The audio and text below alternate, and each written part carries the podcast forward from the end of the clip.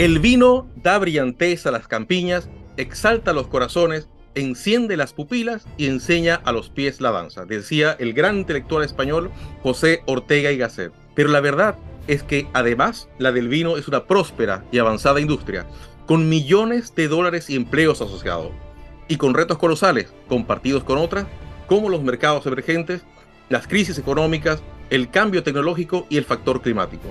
¿Cómo se crea un vino? Sobre gustos y colores no hay nada escrito o sí que lo hay. ¿Qué innovaciones concretas han impactado más la industria? ¿Está cambiando el mapa global del vino por razones climáticas? Mi invitada de hoy, una experta en la materia, nos ayudará a responder estas y otras interrogantes. Bienvenidos a En el fin del mundo, un podcast de asuntos globales donde conversamos sobre este entorno volátil, incierto, complejo y ambiguo. Hoy nos acompaña Adriana Cerón. Adriana Cerón Araya es ingeniero agrónomo enólogo de la Pontificia Universidad Católica de Chile. Tiene más de 20 años de trayectoria en el mundo del vino, con trabajos enológicos en Argentina, Francia, España y los Estados Unidos. Es expresidenta de la Asociación Nacional de Ingenieros Agrónomos, Enólogos de Chile y jurado de concursos nacionales e internacionales. Es también miembro de la Cofradía del Mérito Vitivinícola y socia fundadora de Eudora Vinos, una plataforma de comercialización y club de vino a través de la cual pone en valor y destaca los buenos vinos de proyectos independientes, pequeños productores y viñas boutique.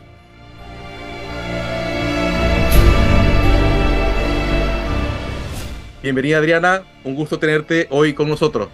Muchas gracias Rafael por, invitarme a tu podcast, encantada de, conversar eh, contigo sobre este tema que, bueno, que me apasiona. Bueno, debo, debo decir justamente eh, que Adriana y a este humilde servidor nos, nos, une justamente este asunto de los vinos, así que esperamos que esta conversación la disfrute nuestra audiencia tanto como seguramente la vamos a, disfrutar nosotros. Una, continuación de una conversación que tuvimos hace hace poco precisamente con una copa de vino. Con unas copas, claro, sí. Lamentablemente ahora estamos así, eh, digamos, en seco. Exacto. Pero, claro.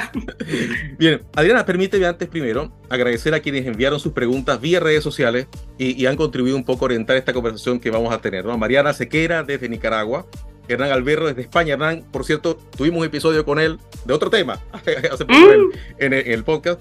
Y de Chile, Alexis, Gigi, Gabriel Salas, José Navarro, Homero Gac, Álvaro Aguat, Mirko Tarcetti, Claudio Vega, José Luis Trevia, Manuel Ramírez, Pamu y Dan Pera. Dan Pena no es porque den pena, sino que hay un tuitero que se llama así. así que bueno. Bien, Adriana, eh, mucha gente podría imaginarse que el enólogo eh, es esa persona que está en un laboratorio, ¿no? Haciendo cálculos y procedimientos eh, químicos para hacer un vino, o, dando vueltas por los viñedos, ¿no? Mirando eh, la fruta, las hojas, qué sé yo. sin embargo, recordé dos pensamientos mientras preparaba esta, esta conversación. Robert Louis Stevenson dijo una vez que el vino es poesía embotellada, y Luis Fernando, Luis Fernando Olaverri dijo, el vino es la única obra de arte que se puede beber. Así que me pregunto qué tanto de técnico y qué tanto artista tiene un buen enólogo, ¿no? Y, dónde empieza y termina tu trabajo como enóloga.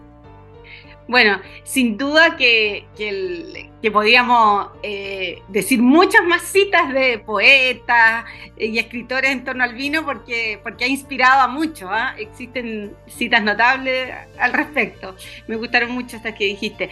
Y bueno, y tú mencionaste distintos, distintos eh, momentos de trabajo de un enólogo, porque efectivamente un enólogo eh, puede estar desde el viñedo hasta eh, al lado del consumidor, asesorándole cómo beber, digamos, recomendándole vino. la, cadena, digamos, que une la, la viña donde se producen las uvas hasta el producto terminado en la copa servida al consumidor es larga y un enólogo puede desempeñarse en, en cualquiera de estas etapas. Sin duda que la etapa que uno, digamos, eh, asocia más al enólogo es en la bodega, digamos, recibiendo las uvas y en el proceso de fermentación. Pero te voy a contar un poco lo que es un enólogo, por ejemplo, acá en Chile, como, como es la formación aquí en Chile, y eso te va a dar a entender por qué es tan, eh, completo el, espacio de trabajo. En Chile todos los enólogos somos ingenieros agrónomos. ¿ya? en Chile eh, existe la carrera de agronomía en distintas facultades y algunas de ellas tienen como especialidades eh, viticultura eh, y enología. ¿ya? Sin embargo, el título profesional es ingeniero agrónomo, ya no, no, no, hay más, digamos. Entonces, la en, Chile, eh, hace ya desde el año 54, se formó una Asociación Nacional de Ingenieros Agrónomos, enólogos, fundada en su momento por un ingeniero agrónomo, don Rui Barbosa, que en aquella época era ministro de Agricultura y estaba a cargo de eh, normativas, digamos, en torno al mundo del vino y en aquella eh, época había un tratamiento que se hacía para los vinos, para evitar una, cosa que se llama la cas férrica, que era producto del contenido de fierro en el vino, eh, dado que antes se, usaba bronce, el vino tenía contacto con otro tipo de, de recipientes y de cuba cosa que ya no, no ocurre actualmente porque ahora básicamente todo es inerte, acero inoxidable o, otros materiales inertes. Entonces, digamos, eh, que no, que no van a transmitir fierro. Entonces se hacía un tratamiento que era tratamiento con ferrocianuro de potasio. Ese tratamiento entonces eh, tenía que ser supervisado por un profesional para eh, que no hubieran trazas posibles. Claro, porque me dice cianuro y, y Claro, ya, bueno, claro. Entonces, es, bueno, y él dijo, bueno, esto lo tienen que vigilar, eh, digamos, eh, supervisar profesionales, es necesario que esto esté arreglado, quiénes son estos profesionales. Y bueno, y, se, se fundó esta asociación, él fue el fundador número uno de esta asociación eh, de enólogos que tenían como esa obligación legal, ¿ya? luego con el correr del tiempo, bueno, los enólogos, esta asociación digamos, se fue, mm, se, fijó ciertas reglas como, bueno, quiénes van a ingresar, em, eh, digamos, debieran ser, bueno, obviamente personas que tienen el título de ingeniero agrónomo y que vamos a, ver que, que, que conozcan bien de la normativa y, y, las competencias que se requieren. Entonces, eh, esto derivó a que el ingreso a la Asociación de Enólogos se hace vía una, un examen que mide, eh, digamos, eh, los conocimientos en el ámbito de la viticultura, de la enología, de la analítica química y de la, la legislación, ¿ya? De la normativa chilena. Entonces lo es coordinado por esta asociación con cinco universidades que ofrecen la especialidad y el SAC. Y así se, eh, digamos, se pasa este examen y se obtiene un diploma de enólogo, en el fondo que eh, se suma al que ya tenemos como ingenieros agrónomos. ¿ya? Eh, eso para decirte que la formación es bien completa, digamos, y que involucra mucho, claro, todo el conocimiento desde el, el viñedo hasta la elaboración, degustación, por supuesto por cierto. Eh, sin embargo, esto no es así en todas partes. En otros, países la carrera es específica enología y entonces, bueno, aborda todo lo que tiene que ver con el, digamos, el cultivo la vid, y luego la, la, elaboración ya y degustación, pero centrado solo en la planta vitivinífera, por decir así. En tanto que los agrónomos como eh, estudiamos, digamos, todo lo que son los productos, digamos, los eh, vegetales y, del mundo también animal, porque hay algunos que se especializan. Entonces es como una visión un poquito más, más global, ¿ya? Eh, así que eso, como para hacer esa distinción, digamos. está interesante eso. Y, hay una diferencia con el sommelier también, ¿no? Porque este, el, sommelier es otro personaje dentro de, este, de este mundo. Eh, ¿Tiene que ser enólogo o, no, necesariamente? No, el sommelier es otra profesión. De hecho, existe en Chile una escuela de sommelier y así como existe en, mucho, en muchos países y se forman y eh, también tienen su título. Y el sommelier, yo diría, es el profesional que está acompañando al consumidor en la etapa final, cuando él va a decidir qué va a comprar en una tienda o cuando está en otra ocasión de consumo como es un restaurante, donde necesita que le guíen, que le, que le, que le digan, que le sugieran con qué armonizar mejor su plato. Es, el profesional que está ahí como al lado en el momento de la verdad, digamos, cuando se destapa la botella y, y bueno, y, efectivamente es el momento que, para el cual todo, o sea, que le da sentido a todo este, a todo este trabajo. A todo este proceso el gigantesco. Sentido, el sentido es ese, ese momento en que se descorcha, eh, bueno, se descorcha o se destapa, ahí podemos hablar después de, los distintos tipos de sellos, pero, pero ese momento en que se vierte a la copa y el consumidor, bueno, percibe y ya, y viene todo el, todo el digamos, la, la experiencia, digamos, que es beber un vino. Claro. Ahora, eh, eh, eh, el vino será muy poesía embotellada, muy obra de arte que se ve y todo lo demás, pero está bien un trabajo tremendo. Tú, tú misma lo, has adelantado de concepto, definición de identidad, producción de un resultado que debe satisfacer a un consumidor, introducción a un mercado, es una cosa inmensa. Mm, así que este, y, todo esto tiene que comenzar con una buena idea. ¿no? Me imagino, ¿no? Y, esa pregunta, ¿no? ¿Cómo se crea un vino? Esto estás en la ducha un día y te ocurre una idea, estás en el Mediterráneo, ¿no? Degustando un vino y te inspira, qué sé yo, o esto es bastante más simple, ¿no? Así como que, bueno, mira, a la gente le gusta esto, hagámoslo.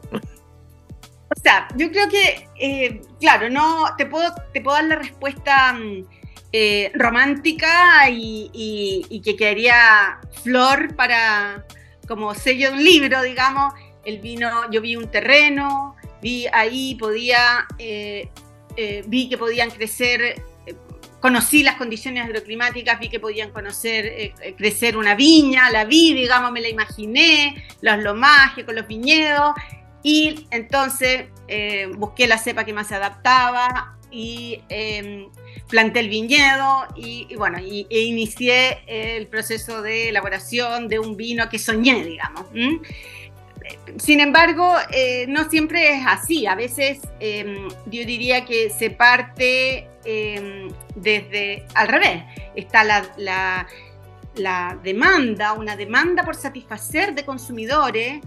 Y eh, entonces uno dice, ah, ¿cómo llego con un producto, una bebida? Em, eh, alcohólica como es el vino, que satisfaga ese gusto, digamos, este perfil, ese nicho, qué sé yo, mujeres, por ejemplo, que no quieren consumir tanto alcohol, que prefieren cosas frescas, y entonces empezamos a hacer espumantes, por ejemplo, en Chile. Te estoy dando el ejemplo típico porque está muy asociado al boom de espumantes que había en Chile. Hay, una, variedad tremenda en los últimos años, claro. Entonces, un poco nació, eh, o sea, nació porque, eh, o sea, no es que nació el, primer espumante, pero, pero ¿por qué se desarrolló tanto aquí los espumantes y todas las viñas empezaron a hacer su espumante? Bueno, eh, es un vino festivo, las burbujas son, son sinónimos siempre de como de, celebración, de alegría, entonces en, realidad era bueno añadir al, al portafolio, por ejemplo, de una bodega que tenía solo vinos tranquilos, tranquilo se le llama a los que no son espumantes,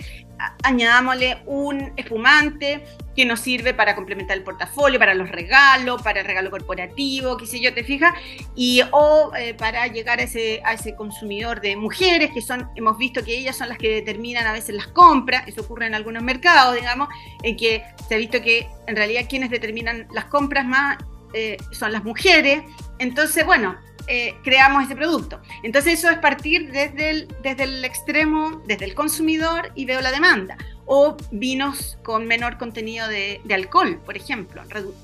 Bueno, el caso de los espumantes es uno de ellos. Los espumantes tienen menor graduación alcohólica, ¿ya? Porque como los espumantes se fermentan dos veces, digamos, para la, burbuja, eh, tienen que partir con una menor graduación, también una mayor acidez, digamos. Eh, eh, entonces, finalmente, a, la, postre tienen menos graduación alcohólica y por eso también son preferidos por segmento femenino, menos calorías, digamos. ya, pero también hay vinos tranquilos con, con menor alcohol, ¿ya? Y eso ha sido eh, un, constructo, digamos, de, o sea, una prospección, digamos, de mercado que desde ahí ha ido hacia atrás, hacia llegar al, al origen del, del producto. Entonces, se dan las dos cosas, o sea, claramente eh, uno puede partir desde el viñedo, eh, digamos, y plantar una serie de variedades que, como te digo, se ajustan a las condiciones agroclimáticas. Eso es muy importante, o sea, eh, los vinos se producen con uvas que tienen que em, crecer y se van a desarrollar y, madurar, sobre todo, en, em, no todas maduran en, en, cualquier condición climática, ¿ya? Entonces, eso determina qué se planta en qué lugar. ¿Ya? Y luego de ahí tú determinas entonces según el potencial de esa variedad. Pero a veces muchas veces ha pasado que por partir solamente eh, con, digamos, con el diseño del viñedo, luego tenemos portafolios que no, de vinos que no, que no rotan mucho. Te fijas, ah, que yo quería tener este, este, este, tres tintos, dos blancos, y, resulta que, que, no, que no rotan mucho. Entonces, es, es como biunívoco, ¿ya? Es biunívoco. O sea, eh, se tiene que también estar leyendo, leyendo al, al, mercado, porque al final eh, uno está haciendo vino para que se comercialice y se venda. Y, más, de una vez, más de una vez, Ariana, habrá salido un vino accidental, algo que no esperabas que saliera y ¡paf! ¿no? Y de pronto es un éxito. Por supuesto. Sí, sí, sin duda. Eh, se hace mucho ensayo. La enología también eh, siempre ha sido mucho de mucho, mm, bueno, y la tecnología actual, eh, de mucho ensayo. Em, han habido muchas, eh, como diríamos, em, tecnologías que, han sido decisivas, digamos, para y han impactado el desarrollo de, la industria del vino. Entonces, y muchas de, ellas han nacido de, de estar a veces, digamos, eh, claro, haciendo ensayo y descubriendo que, oh, resultaba bien eh, este, la guarda con estas maderas en particular, por ejemplo, y, o, combinar em, de repente eh, algo muy importante, el, vino. El vino es, es, a ver, es amigo y enemigo del oxígeno en, los dos sentidos, porque, porque una vez... Em, envasado, el vino uno lo, quiere mantener al abrigo del, oxígeno para evitar cualquier proceso de oxidación. Y uno lo que busca es una microoxigenación en los vinos tintos que lo vaya haciendo evolucionar lentamente. Entonces, uno, un clásico problema en una bodega es cómo ajustas eh, los volúmenes, porque, bueno, las cubas tienen un, recipiente con un volumen determinado. Por supuesto que hay tecnología que, que han ayudado mucho, con techos móviles que te permiten, oh, la cuba era de 10.000, pero si me quedó en 8.000 no importa. Ya, pero ese problema, por ejemplo, de tener, oye, tengo esto y esto, ay, ¿qué hago? Los junto, los mezclo, ah, puede resultar de ahí una mezcla interesante. Uy, justamente si le agregaba un 10% de Petit Verdot al, no sé, al, a este Carmener y decir, ah, me quedó mucho mejor que eh, solo el Carmener. Así que nueva mezcla y puede haber surgido así, digamos. Eh, eso como para ponerte un ejemplo. Y Adriana, eh, dicen que el buen vino es el que te gusta, es una cuestión típica, ¿no? Pero mm. tú eres jurado, tienes un club y una tienda de vinos, tienes que hacer selección, tienes un criterio, debes calificar algo que... que y, esto no parece ser tan subjetivo, es decir, pareciera haber ciertos estándares, ciertos consensos entre los expertos, ¿no? ¿Qué hace en general un buen vino? Claro, mira, un, un buen vino, como tú, como tú bien dices, hay parámetro, eh, digamos, para la evaluación de los, de los vinos, por ejemplo, en los concursos, existe una ficha con parámetros que pasan por las tres fases eh, visuales, o sea, las tres fases con las que uno mm, evalúa un vino. La parte visual, que digamos, luego la parte aromática y finalmente la parte gustativa.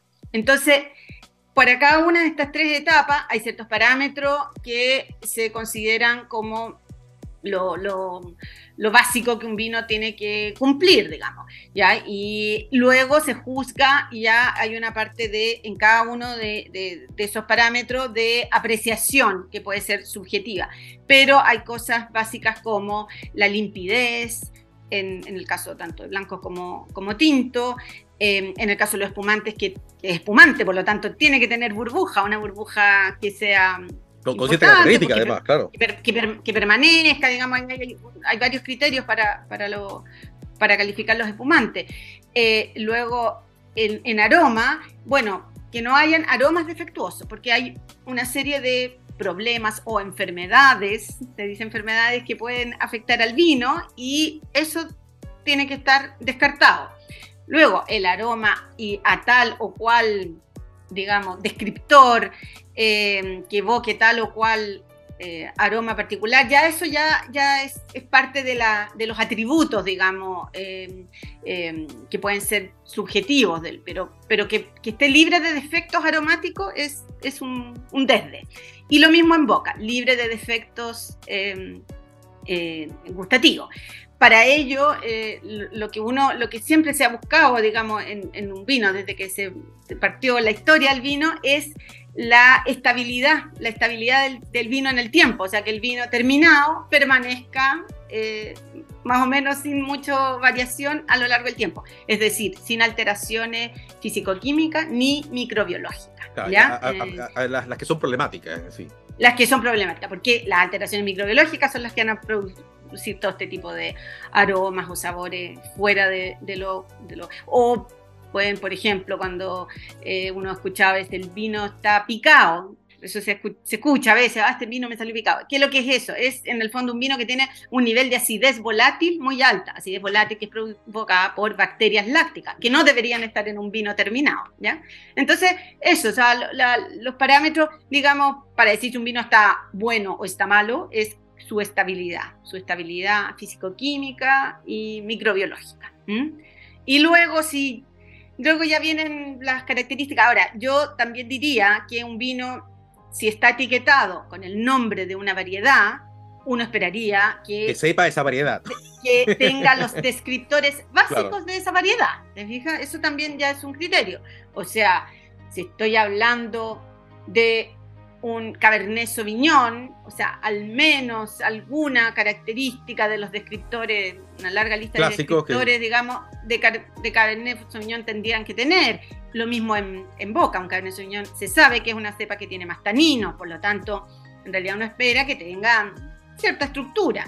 Claro, lo, típico que pasa uno, por ejemplo, que eh, eh, el, el, Cabernet, el Cabernet, por ejemplo, que tiene un, un, un, que en boca está, es tan característico eh, y uno dice, es, es un Cabernet, exacto, un Cabernet, mm. muy Cabernet, que efectivamente que tenga esos descriptores este, claramente marcados. Ahora, cultura popular, Adriana, porque de pronto este, hay cosas que las personas de pronto pueden tomar un poco como, como em, señales, ¿no? Eh, una es, por ejemplo, la presentación, o, ciertas cosas de la presentación y del envasado, entonces, eh, del embotellado. ¿Corcho o tapa de rosca? Esto es una pregunta tipo pizza con piña o sin piña.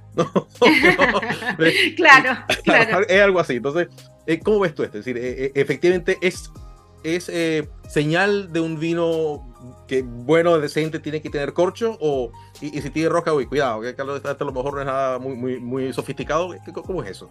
No, aquí la, aquí la respuesta es que los dos eh, son, pueden ser excelentes cierres, cierres de botella, ¿ya? Porque hay eh, un vino, digamos, para cada, o, más bien al revés, hay un, tipo de cierre para cada tipo de, vino.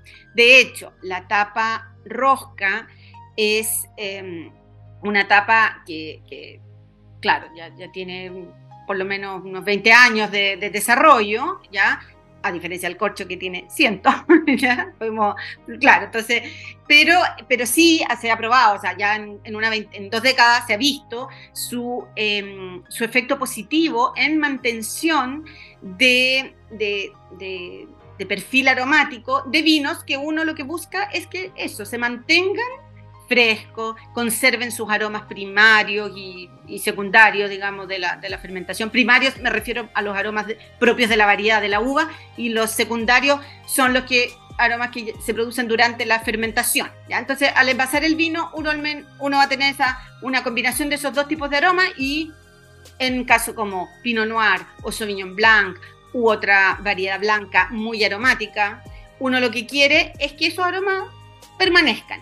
Y en eso la tapa rosca eh, es un excelente, mm, eh, digamos, aliado porque es un sello hermético, ¿ya? O sea, hay una muy, muy, muy, muy bajísima posibilidad de, de microoxigenación. No así en el tapón de corcho natural, que es un producto natural, en la corteza del alcornoque. Por lo tanto, hay microporo y va a haber una microoxigenación deseable en vinos tintos, por ejemplo, en que uno quiere que ocurra proceso en la guarda, que, es como, voy a entrar un poco a términos técnicos, tú me, me, me, paras nomás si, si, si, se pone complejo, pero, pero en los tintos típicos, hay, los tintos tienen taninos, antocianos y ocurre proceso químico que se llama polimerización de ambos, que hacen que finalmente el vino vaya redondeándose, ¿ya?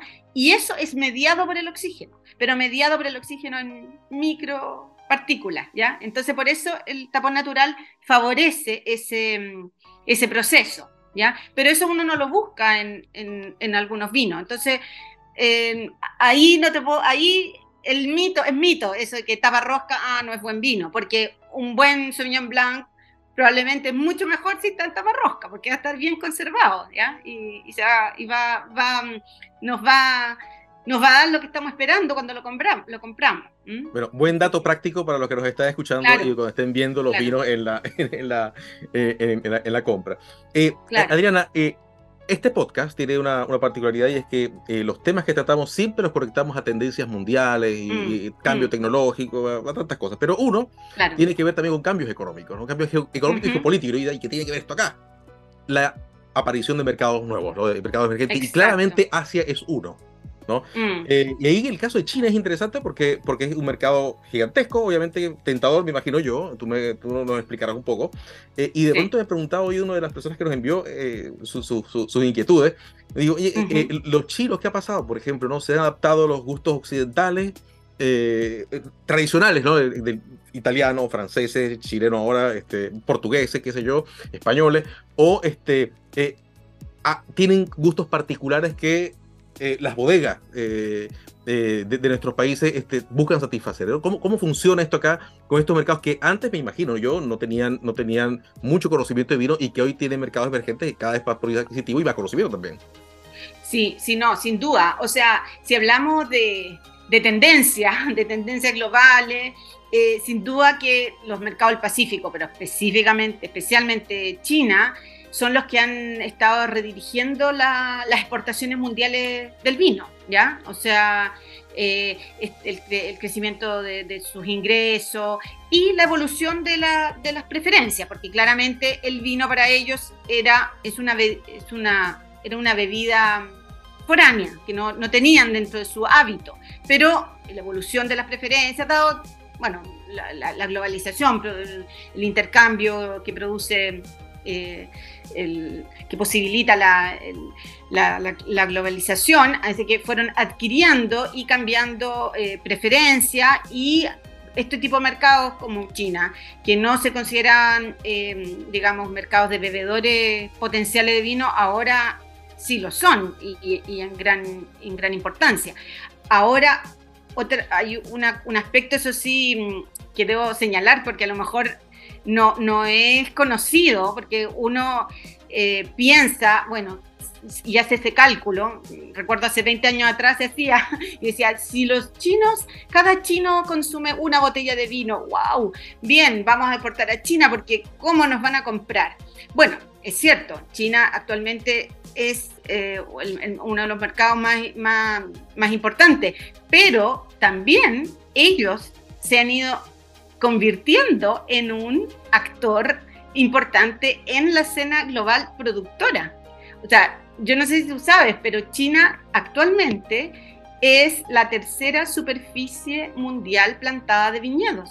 El tercer viñedo más grande del mundo es el chino. Wow. ¿Ya? Uno se, puede imaginar que era España o Francia o... No, no, no, no, para nada. O sea, eh, solo después de, justamente, claro, de, de, España, eh, pero, pero eh, eh, a ver, viene España, eh, sí, España, Francia y luego China, exacto, ese, ese, es el orden. O sea, es un décimo de la, de la superficie mundial, porque ellos están en China alrededor de 780 mil hectáreas. Para que tengamos una relación, Chile tiene 210 mil hectáreas, es el octavo país, superficie mundial. ¿ya? Y, pero tenemos cuántos años de historia vitivinícola. O sea, muchos años, desde, desde la conquista de los españoles. Y en cambio China, que es absolutamente reciente, ya es el número 3 y tiene 780 mil hectáreas. O sea, eso es, em, es realmente asombroso.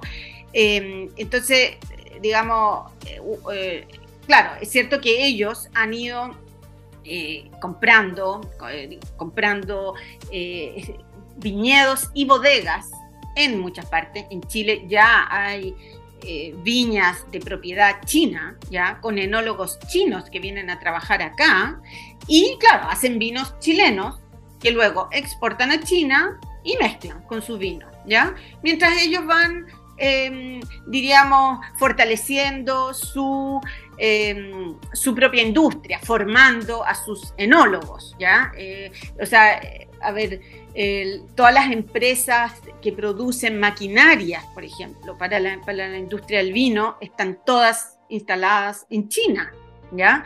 Eh, los chinos compraron eh, muchos chateaux del Medoc en Francia.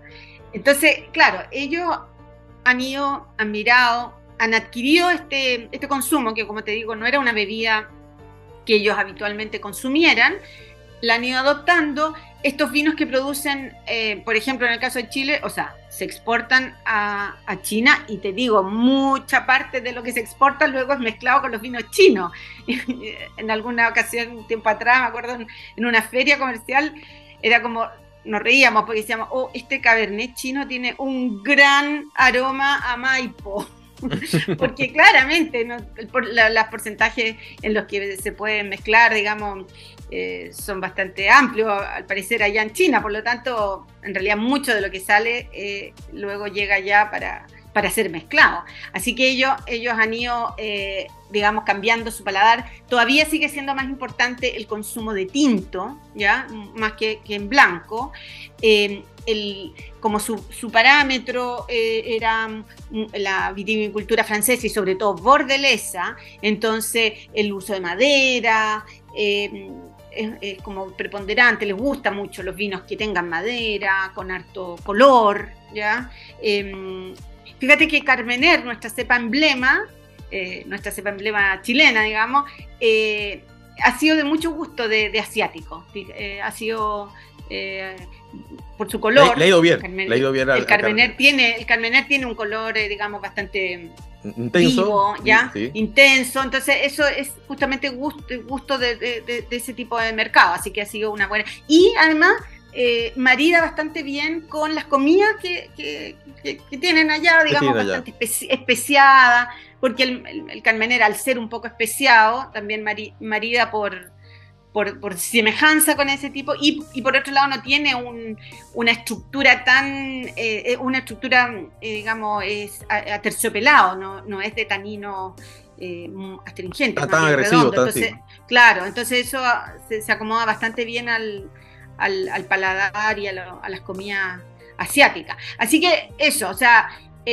ellos, claro, han sido sin duda, si, hablamos de tendencia mundial, que es lo que ha pasado, sin duda han sido un, motor de, cambio, digamos. Ellos han, como te digo, han redirigido, porque yo te estoy hablando Chile como exportador, pero, pero Australia, em, bueno, Australia actualmente con, un problema, digamos, desde, el año pasado, eso sí, que nos ha favorecido Chile como exportadores, pero ellos eh, han tenido un problema que fueron, los chinos los acusaron de, de dumping, entonces impusieron ciertas medidas antidumping a China, eh, o sea, perdón, a China a los vinos australianos, que todavía están vigentes, lo cual ha significado, bueno, una baja, pero impresionante de, de, ventas de Australia, que era su mercado del nuevo mundo más cercano. O sea, Australia es nuestro competidor, somos, estamos en el mismo hemisferio, pero ellos estaban mucho más cerca del mercado destino que era China. Con este problema, en realidad, eh, no, eh, ha sido una, digamos, una, suerte de oportunidad para, para Chile, este, este conflicto. Mm. Y, eh, Adriana, y tú hablabas hace un rato, de, hace un momento mencionaste la tecnología. Eh, mm. Yo siempre recuerdo un, un, enólogo que conversé una vez, que de hecho este, tiene un vino que, cuya identidad es, la de, lo presenta como un vino artesanal, un vino además muy bueno. Em, y le pregunto yo, bueno, pero, pero ok, ¿y, cuál es el papel de la tecnología en tu, en tu, en tu producción? Porque él se hacía cargo como de todo casi, ¿no? Era, como un vino muy... Y me dice, mira, la tecnología me encanta porque me deja ir a dormir, ¿no? pero el artista tiene que estar ahí, ¿no? Esa es la, mm. Pero ¿cuál ha sido eh, el, cambio tecnológico más importante que tú puedas identificar en el último tiempo que haya impactado en la industria del vino? No, no en la comercialización, porque ahí tenemos todo lo que ha habido con la globalización, internet, el e-commerce, todas estas cosas, ¿no? Pero, pero muy específicamente la producción del vino. ¿eh? Sí, sin duda que, claro, la, yo diría que la, mecanización, de, digamos, de, de mucho, de, muchas operaciones han sido, eh, ahora estoy hablando así como, como histórico, desde, desde desde casi como haciendo como una mirada histórica de lo que ha sido la producción del vino, considerando que al principio se, se, pisaba, digamos, la uva y, y luego se, el jugo se fermentaba así con las levaduras naturales, nativas, que tienen normalmente la, que están, porque las levaduras son hongos, por lo tanto están repartidas por, todo, por todas partes y están en, las pieles de la uva, entonces fermentaban naturalmente, sin necesidad de, de partía la fermentación y bueno, y, y, fermentaba todo lo que las levaduras pudieran y, hasta donde llegaran, ¿te fijas? Obviamente eh, la levadura eh, en, ese ambiente se va, va consumiendo, digamos, los azúcares, pero también el, medio ambiente se le va volviendo hostil, el alcohol, y hay un momento en que ya no puede trabajar más y muere y, quedan ahí nomás y, y, puede, y de manera natural, entonces los vinos pueden quedar con su resto de azúcar. Bueno, eh, dentro de la, de, la, de las tecnologías, una de las cosas, yo diría que más importante es el control de temperatura, ¿ya? El control de temperatura, de monitorear el proceso de fermentación. Monitorear el proceso de fermentación significa, eh, si es necesario, al inicio, porque está muy frío el mosto y no parten las levaduras, bueno, aplicar un poco de calor, o, eh, y cuando la temperatura eh, en este proceso fermentativo se va haciendo muy, muy elevada, eh, aplicar frío para que la, fermentación no vaya a toda máquina y, tengamos una fermentación que dure poco tiempo y, no permita que, o más bien impida que, los aromas primarios se, preserven. Entonces yo diría que, eso ha sido un, una, fue una un hito, un hito Una herramienta, un hito, o sea, el, monitoreo de la fermentación alcohólica. Todo partió con Pasteur, que en el fondo, primero que, que, vio que existían la, estos, estos organismos, digamos, que eran los que producían, llevaban adelante el proceso, porque antes de conocer cómo se, se llevaba adelante el proceso, era como que se hacía así en forma natural y, no se podía monitorear. Una vez uno conoció las saccharomyces, que son las levaduras que hacen, uno, el, control de la fermentación yo diría que es el hito clave, ¿ya? Y no, no se necesita tener eh, gran, grande tecnología, digamos. Eh, antes que hubieran los equipos de frío, igual se controlaba, se, trataba de controlar el frío de, de, manera a lo mejor un poco artesanales, pasando las mangueras por, eh, me tocó ver algo, al principio todavía quedaban bodegas aquí en Chile así donde que no tenían equipos de frío, entonces lo que hacían era que sacaban el vino la cuba salía por, por, una manguera y la manguera se sumergía en una canaleta con agua muy fría de la cordillera y luego volvía. Entonces, de esa manera se enfriaba el, mosto en fermentación. Eso ya no, no, va más, digamos, se puede aplicar frío eh, en las cubas, por fuera, por dentro, digamos. interesante ese, dato, ese dato del control de, temperatura. Y justamente como me dijiste a Pasteur, estaba buscando una cita que vi, no, y ahora no la encuentro. Pero, donde, bueno, donde decía que, que, que, que, el vino al fin y al cabo es la bebida más sana que hay. y digo, que, no, que lo diga Pasteur es, es, importante todo eso. claro. Es higiénica, higiénica la palabra que utilizaba. Higiénica, higiénica. Bueno, y todo lo que tiene que ver, qué bueno que mencionaste higiénico, porque todo lo que tiene que ver luego con el control también de la, de la el control de la sanidad eh, de la uva, ¿ya? O sea, que lo, más importante, o sea, lo más, lo más importante para hacer un buen vino es que la uva venga bien, ¿ya? Una uva te determina ya, una buena uva te determina ya casi como el 80% de lo que va a hacer el vino. O sea, teniendo una buena uva, hay que hacer demasiadas cosas mal en la bodega para que luego quede un mal vino. Teniendo una uva que no es de muy buena calidad, es difícil, ¿no? habría que ser como mago para que lleguemos a tener un gran vino, si la uva no es buena. No es, no es buena de origen, claro. No sé si, no claro, si se entiende. Entonces, muchos avances también tecnológicos apuntan a la sanidad de la uva, o sea que, y eso ya tiene que ver todo con el manejo del, del viñedo, el control de, plagas y enfermedades. Nosotros en Chile somos privilegiados porque por nuestra situación geográfica tenemos muy poco eh, problema de, plagas y enfermedades. protección natural, ¿no? claro, con respecto a otras viticulturas, digamos, que, tienen que, estar mucho más pendientes de, todo lo que, digamos, las enfermedades, los controles, los, seguimientos por, qué sé yo, por temas de pluviometría y, y, luego una carga, digamos, eh, potencial de, de patógenos. En cambio, en Chile hay, hay bastante poco. Por lo tanto, claro, pero, pero bueno, existen, ocurren lluvias. En, en abril, como ocurrió en la vendimia del 2016, en abril, lluvia torrencial, no sé si te recordarás, pero lluvia torrencial terrible, porque estaban la mitad de las uvas colgadas todavía, entonces claro, y ocurren esas cosas y, y, por eso el manejo sanitario de la uva en el viñedo es muy importante. Y eso me, me hace pensar también, voy a saltar mucho, digamos, eh, en, términos de avance tecnológico, pero, pero todo lo que actualmente, y eso es muy vigente, es agricultura de precisión, es también un gran avance. ¿Eh? Agricultura de precisión. agricultura de precisión quiere decir, eh, digamos, monitorear todo lo en el viñedo, todos los factores que pueden, eh, digamos, agroclimáticos y de modo de intervenir en, los momentos precisos. Por ejemplo, para aplicación, ah, si hay riesgo de, qué sé yo, de, las condiciones agroclimáticas son, van a ser favorables para el desarrollo del oidio, que es una de las, dos enfermedades nomás que casi atacan acá en Chile a los viñedos, que es el botritis o el oidio.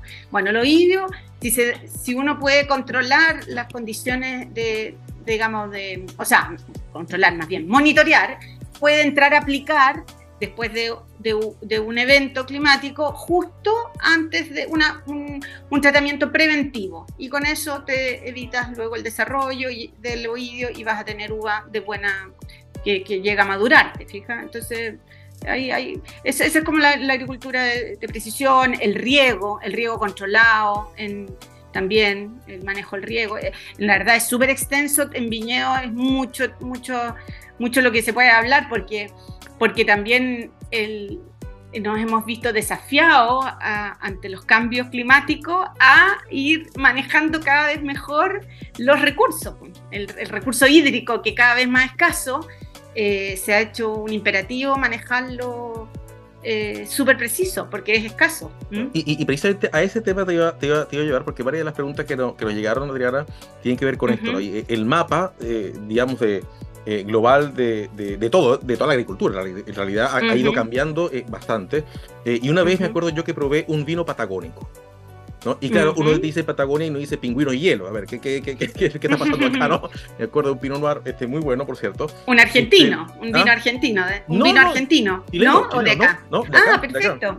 ya, de, claro, tenemos, a ver, probablemente hay a la altura de Pueblo, hay un viñedo, y más al sur, y más al sur ahora, ahora hay más al sur que ese viñedo, que yo sé cuál es el viñedo, pero hoy no vamos a hablar de marcas comerciales en este podcast, pero, pero yo ya sé bien cuál es el viñedo que estás hablando, porque es el único que está ahí en Pueblo, cerca de Pueblo, pero hay otro más al sur ahora, ahora hay en el lago General Carrera, imagínate. imagínate. Lago General justamente, Carrera. justamente eso, eh, es decir, esto tiene que haber producido un impacto en algunos casos para bien, en otros casos para mal, no solamente en Chile, sino que imagino yo que en todo el mundo, ¿no? Eh, mm. cómo, cómo, ves? Eh, eh, pues ya nos estamos acercando peligrosamente al final, lamentablemente. sí, yo, yo me, embalé, como que, como que tuviera una copa de vino, pero no, tengo un vaso de agua. Eh, así que entonces, ¿cómo ves ese punto? El del, ¿Cuál es el desafío climático? ¿no?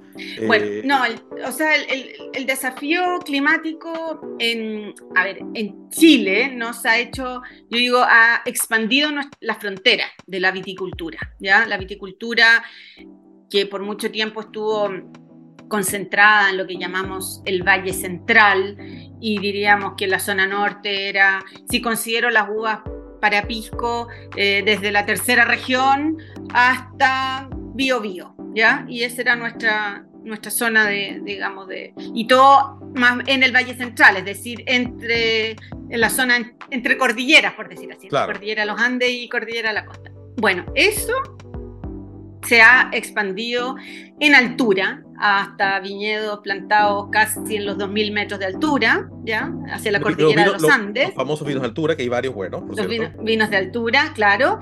Y también a la costa, a, no sé, 4 kilómetros de la costa, ¿sí? peligrosamente al lado del mar.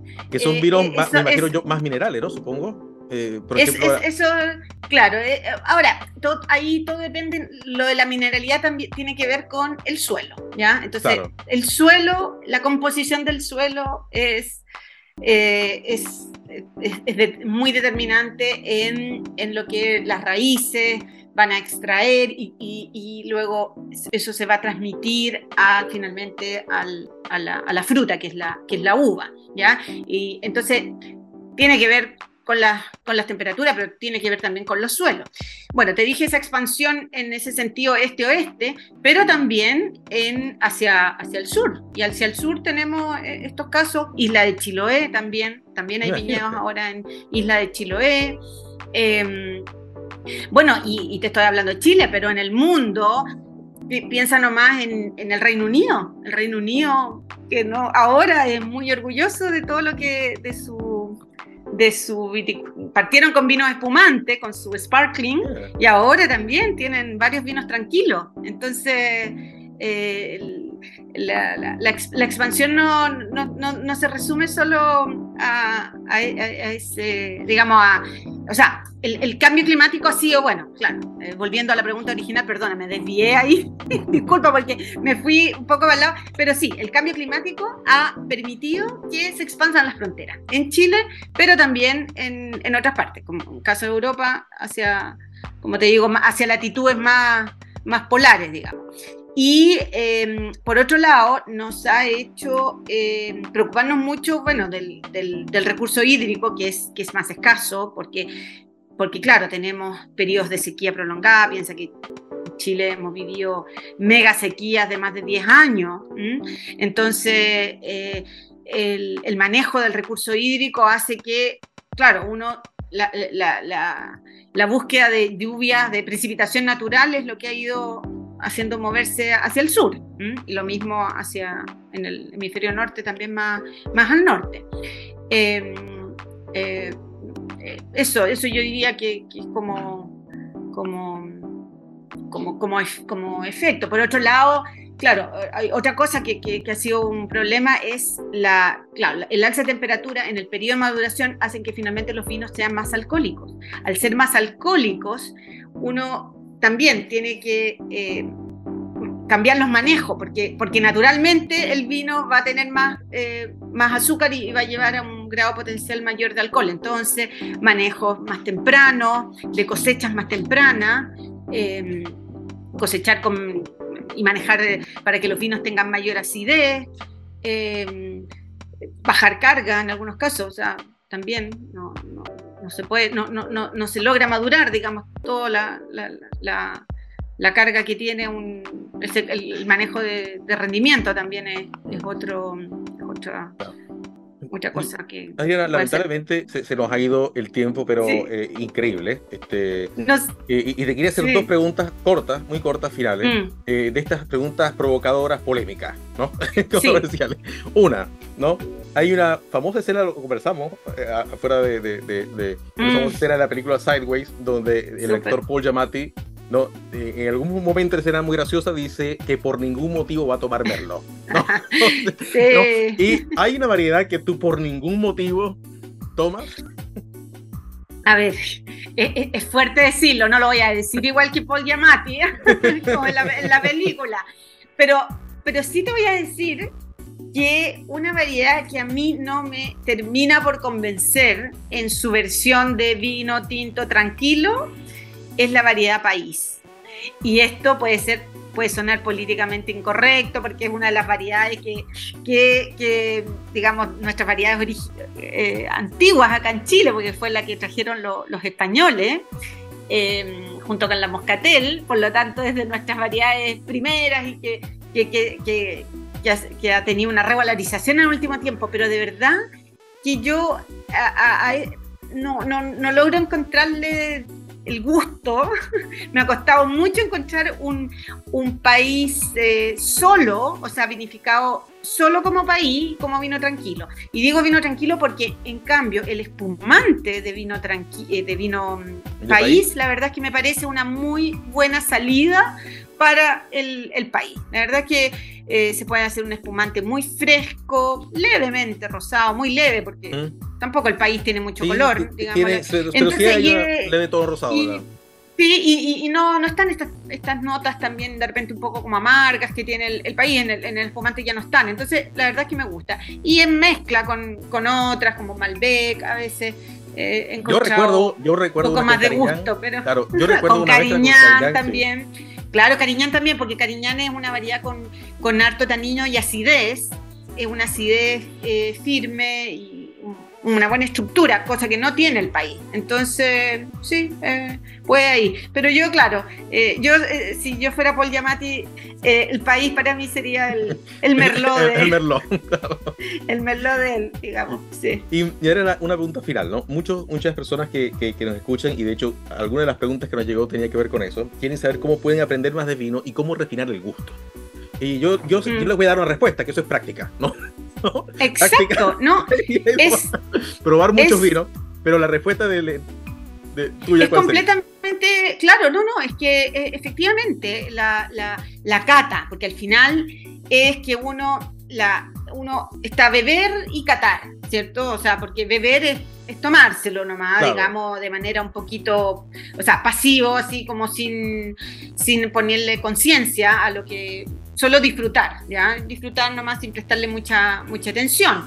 Pero eh, cuando uno ya empieza a, a, través de lo que se llama la cata, que es este, esta técnica, digamos, de, de tratar de, de, sí, prestar atención, eh, siguiendo estas etapas que mencioné antes, en, el color, luego los aromas, luego en la boca, em, ahí uno va, bueno, va, va, va fijando eh, en el fondo em, las percepciones, les va eh, poniendo una, les, va poniendo, les va poniendo nombre, ¿ya?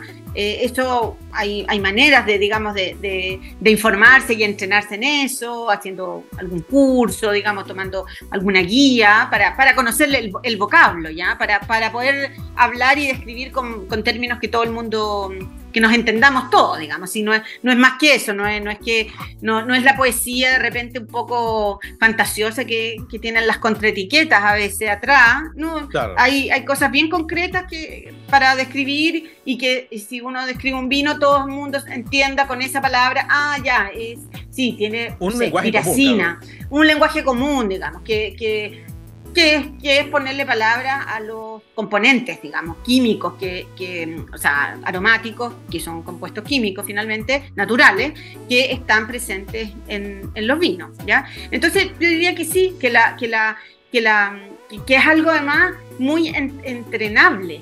Eh, yo diría que de lo, eh, por ejemplo, haciendo la diferencia con, con, otra, con otras cosas que son artísticas, artística, digamos, porque, porque tú me decías esto como un arte, sí, es cierto, sí, Qatar puede, puede ser, digamos, puede tener, tiene esa dimensión, digamos, también, pero a diferencia de, otras prácticas así artísticas, esta es entrenable y yo diría que cualquier persona con entrenamiento lo puede lograr.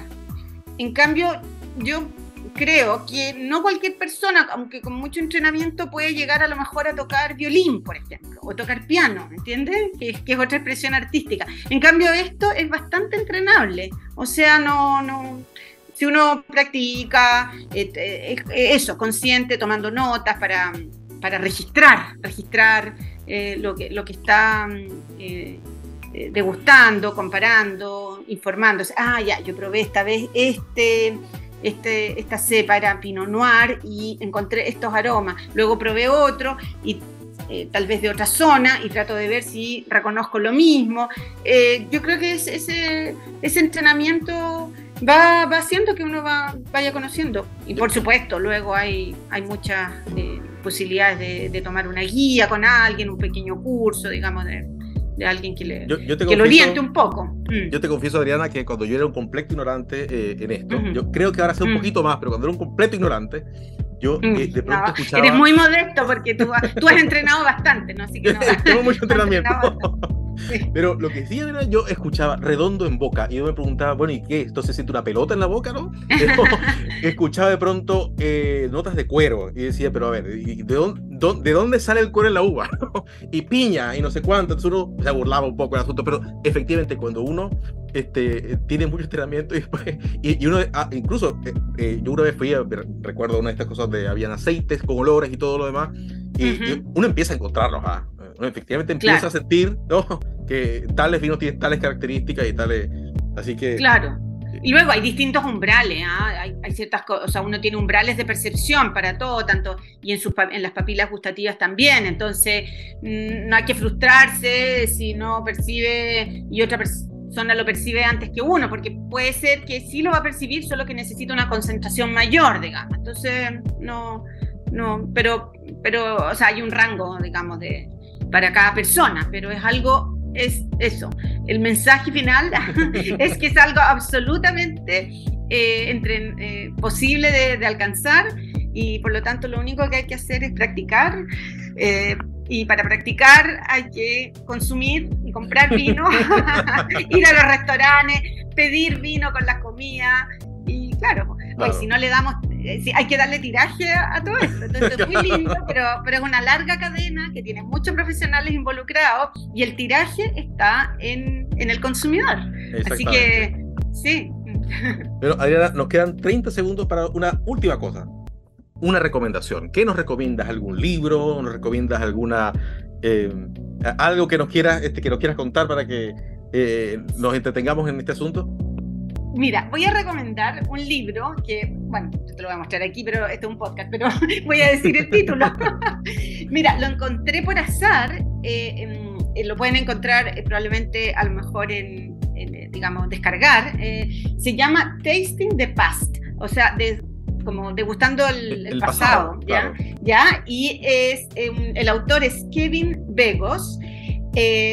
La bajada del título es eh, The Science of Flavor and the Search of the Origin of Wine, o sea, en la ciencia del sabor y la búsqueda de los orígenes del vino. Y es súper interesante, no necesita uno ser un enólogo o un científico para entenderlo. De hecho, su autor es un periodista especializado en temas científicos, pero es un periodista, y em, es, es como una suerte de de, thriller así, buscando los orígenes del vino a través de una experiencia que él tuvo degustando un vino particular en Medio Oriente, y de ahí él se empieza a cuestionar, eh, eh, digamos, ah, pero yo degusté esto y me acordé, de, bueno, y empieza, y es el hilo conductor para, para un recorrido sobre de la historia del, del vino de, eh, a lo largo de la humanidad. Muy interesante porque en sus páginas él como que se entrevista en esta búsqueda con distintas personas famosas y conocidas del mundo del vino que han hecho investigación, tanto periodistas o científicos, y